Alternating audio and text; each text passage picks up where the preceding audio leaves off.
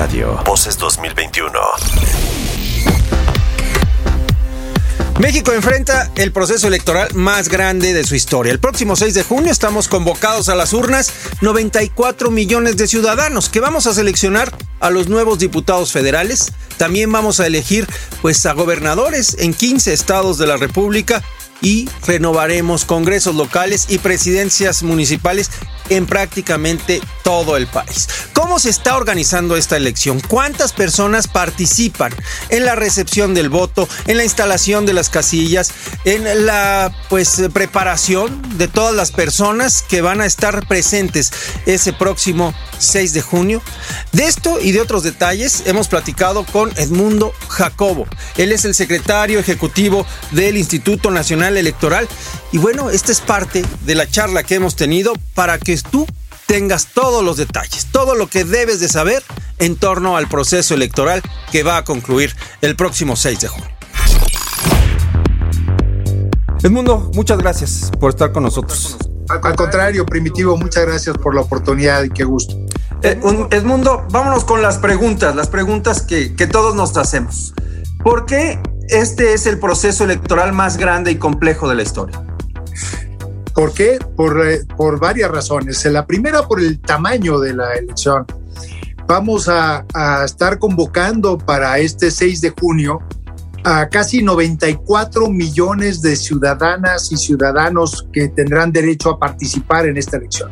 Para tener una idea, hace tres años en la elección presidencial del 2018, el, el listado nominal no llegaba a los 90 millones. Es decir, tenemos ahora ya prácticamente casi 4 millones más, producto de la misma crecimiento demográfico. O sea, hubo muchos jóvenes que ahora pasaron a los 18 años y que ya tienen derecho a votar, que no era la condición que tenían en el 2018. Empezando por ahí. Segundo, porque eh, desde hace ya varios años, por decisión de los legisladores, se han venido haciendo convergencia en las fechas de las elecciones, que antes estaban muy atomizadas en todo el país y ahora se ha ido eh, empatando las fechas de las elecciones federales con las elecciones en los diferentes estados. De manera tal que ahora tenemos no solamente la renovación de la Cámara de Diputados a nivel federal, sino en, 30, en 15 de los 32 estados se va a renovar el Ejecutivo Estatal, es decir, gobernador o gobernadora de esos 15 estados. Y además, en, en 30 de los 32 estados se van a renovar los ayuntamientos, o sea, los municipios que tienen elecciones constitucionales.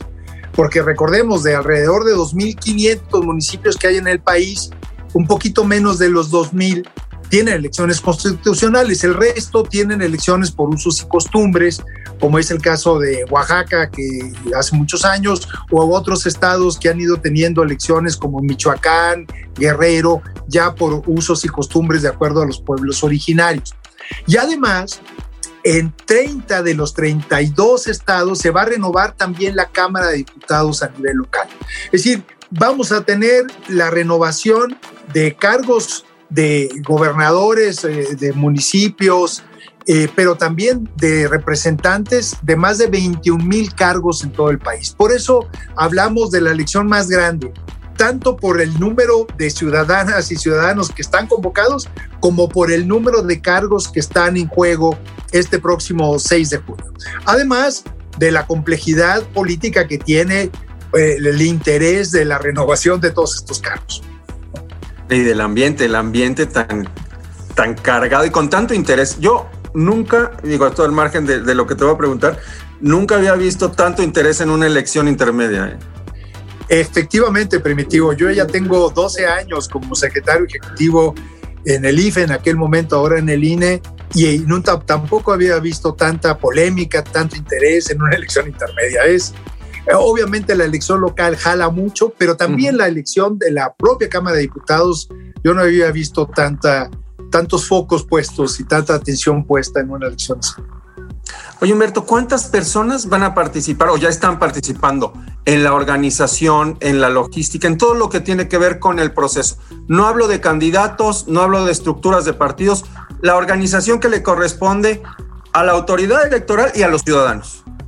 Sí, mira, esos números son muy, muy importantes. Primero, por lo que hace a la estructura permanente del Instituto Nacional Electoral, nosotros somos 17 mil personas en todo el país. Eh, ¿Por qué? Porque este número crece mucho si tomamos en cuenta que tenemos más de 800 módulos de atención ciudadana donde se hace todo el proceso de credencialización en el país y esa es una actividad permanente y la mayoría de los 17 mil que formamos parte de la comunidad INE están abocados a las tareas de credencialización en todo, en todo el país.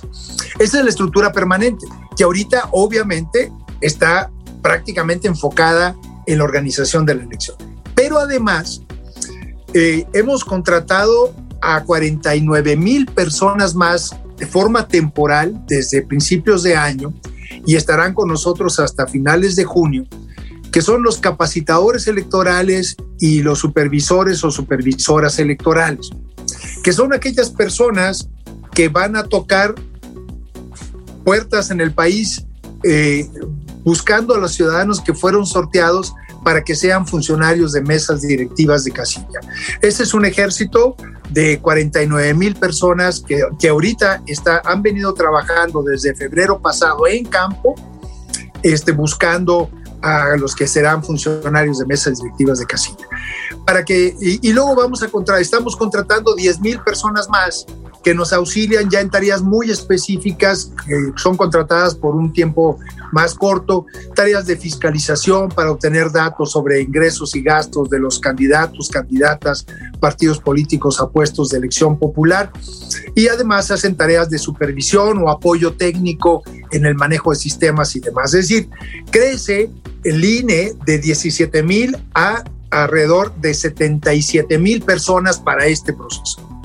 Pero además están los institutos electorales en cada una de los 32 estados. Ellos tienen también alrededor, para este proceso, alrededor también de 60 mil personas más. Eh, eh, contratados, eh, muchos de ellos de manera temporal por periodos más cortos. Es decir, toda la el personal que está involucrado como autoridad administrativa electoral en la organización del proceso, seremos alrededor de unos 120 mil personas en, en todo el país. Es el despliegue primitivo, para que nos demos una idea, el despliegue de campo más grande que realiza una autoridad del Estado mexicano después del censo del año pasado que organiza el INEGI, que ese es el despliegue más grande porque tiene que hacerse en un periodo muy corto en todo el país. Bueno, después de ese, que se hace cada 10 años, este es el despliegue de campo más grande que realiza cualquier autoridad del Estado mexicano para cumplir con una encomienda constitucional y legal. Ahora bien, vamos a la otra pregunta. Eso es por lo que hace a los que ponemos y servimos la mesa, organizamos el proceso, este, y eh, estamos atrás de toda la logística. Pero para la próxima elección del 6 de junio vamos a necesitar un millón cuatrocientos mil ciudadanas y ciudadanos que son los que van a ser capacitados para fungir como funcionarios de mesa directiva de casilla el próximo 6 de junio. Y explico esta cifra. Un millón estarán en las casillas, en las más de 162 mil casillas que vamos a instalar en todo el país. Y 400 mil serán la reserva, que también estarán capacitados, pero estarán en reserva por si algunos de los que originalmente fueron seleccionados y capacitados no pueden acudir el propio día de la jornada. Entonces tenemos alrededor de, estoy cerrando cifras, ¿no? Alrededor de un millón que estarán en las casillas y, y 400 mil que estarán capacitados para suplirlos en caso de que fuera necesario. Entonces, ¿qué tenemos? Para el 6 de junio, ya cerrando cifras, más de un millón y medio de ciudadanas y ciudadanos mexicanos que estaremos en la logística, en la recepción de votos y en el cómputo de votos. Recordemos que México, a diferencia de otros países, nuestra elección es muy ciudadana. En otros países, ¿quién organiza las elecciones? Las autoridades administrativas, los profesores, los funcionarios públicos, etc. Por nuestra historia de desconfianzas y de transición democrática, y además es una virtud, la elección la hacen los ciudadanos, no solamente al ir a votar, sino al momento de recibir el voto de sus vecinos. Y además ellos cuentan los votos, llenan las actas, pegan las hojas afuera de las casillas dando a conocer los resultados y este, son los que eh, garantizan justamente que la elección se haga de acuerdo a las reglas y sea transparente para todos los vecinos.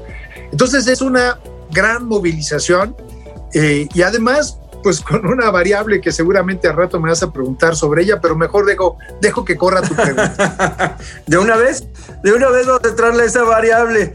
Esta elección está marcada por un contexto mundial distinto, ¿no? Y todos estamos preocupados por la seguridad de quienes van a participar, van a contar los votos y quienes vamos a votar. ¿Qué están haciendo el mundo en Sí, mira, este, ¿quién iba a pensar hace año y medio porque primitivo, este, eh, habrá, que, habrá que entenderse que esta complejidad de la organización de las elecciones en México requiere mucha planeación, mucha. Este, de años atrás, ¿eh? De serio, no, no, no creas. cerramos la elección del 18 y ya estábamos pensando en la elección del 21. Pero todavía hace año y medio atrás, ¿quién iba a pensar que íbamos a vivir a nivel global una pandemia con estas características? Nadie. Y además, eh, todavía más, a mediados del año pasado, ¿quién iba a pensar que estaríamos en este momento y la, con vísperas del 6 de junio, estamos a 44 días de la elección, eh, que la pandemia iba a tener todavía esta secuela? A lo mejor todavía a finales del año pasado pensábamos que el 6 de junio pues iba a disminuir mucho los riesgos y demás. Y si bien es cierto, hemos aprendido como sociedad muchas cosas de cómo conducirnos, tenemos protocolos, la vacunación lenta, pero ahí va.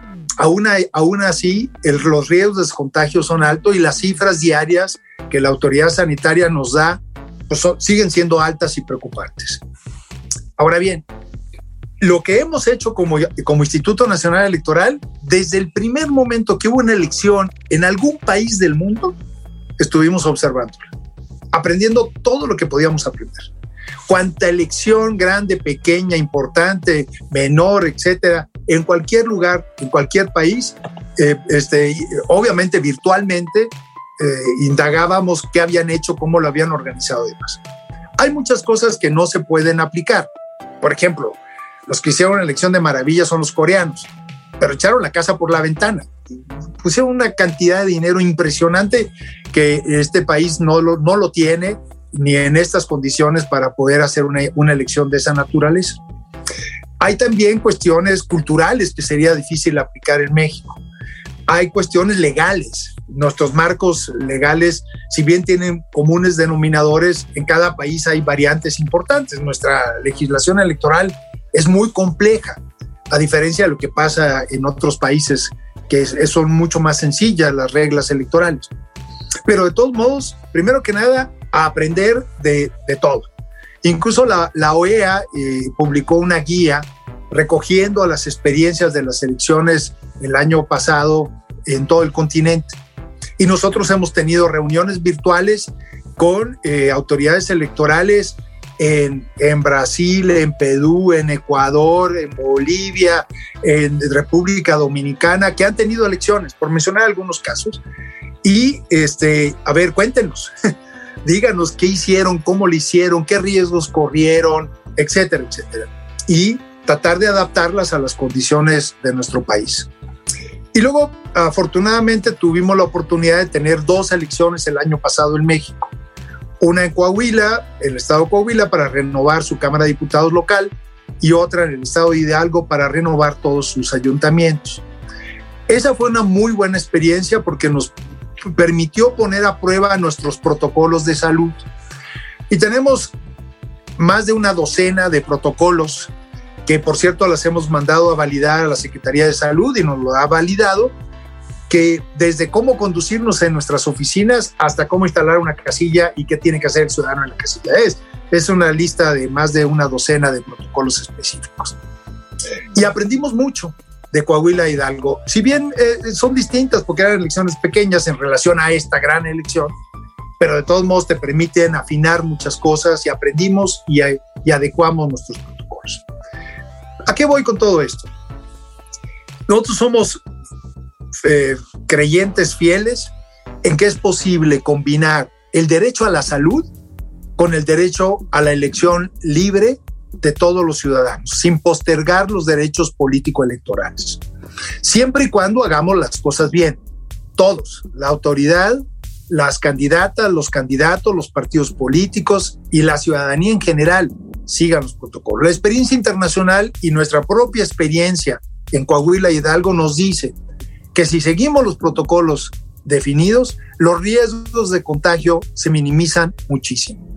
Las curvas de contagio en Hidalgo y en Coahuila no se movieron producto de las campañas ni de la jornada electoral. Ese es un muy buen dato, porque fuimos muy estrictos en el cumplimiento de los protocolos. Obviamente, hay que invertir una gran cantidad de dinero para tener las condiciones apropiadas en la casilla y hacer la difusión a la ciudadanía para que sepa qué es lo que tiene que hacer el día de la jornada. Invertir en mascarillas, en cubrebocas, en geles, sanitizar los, los espacios, etcétera, etcétera.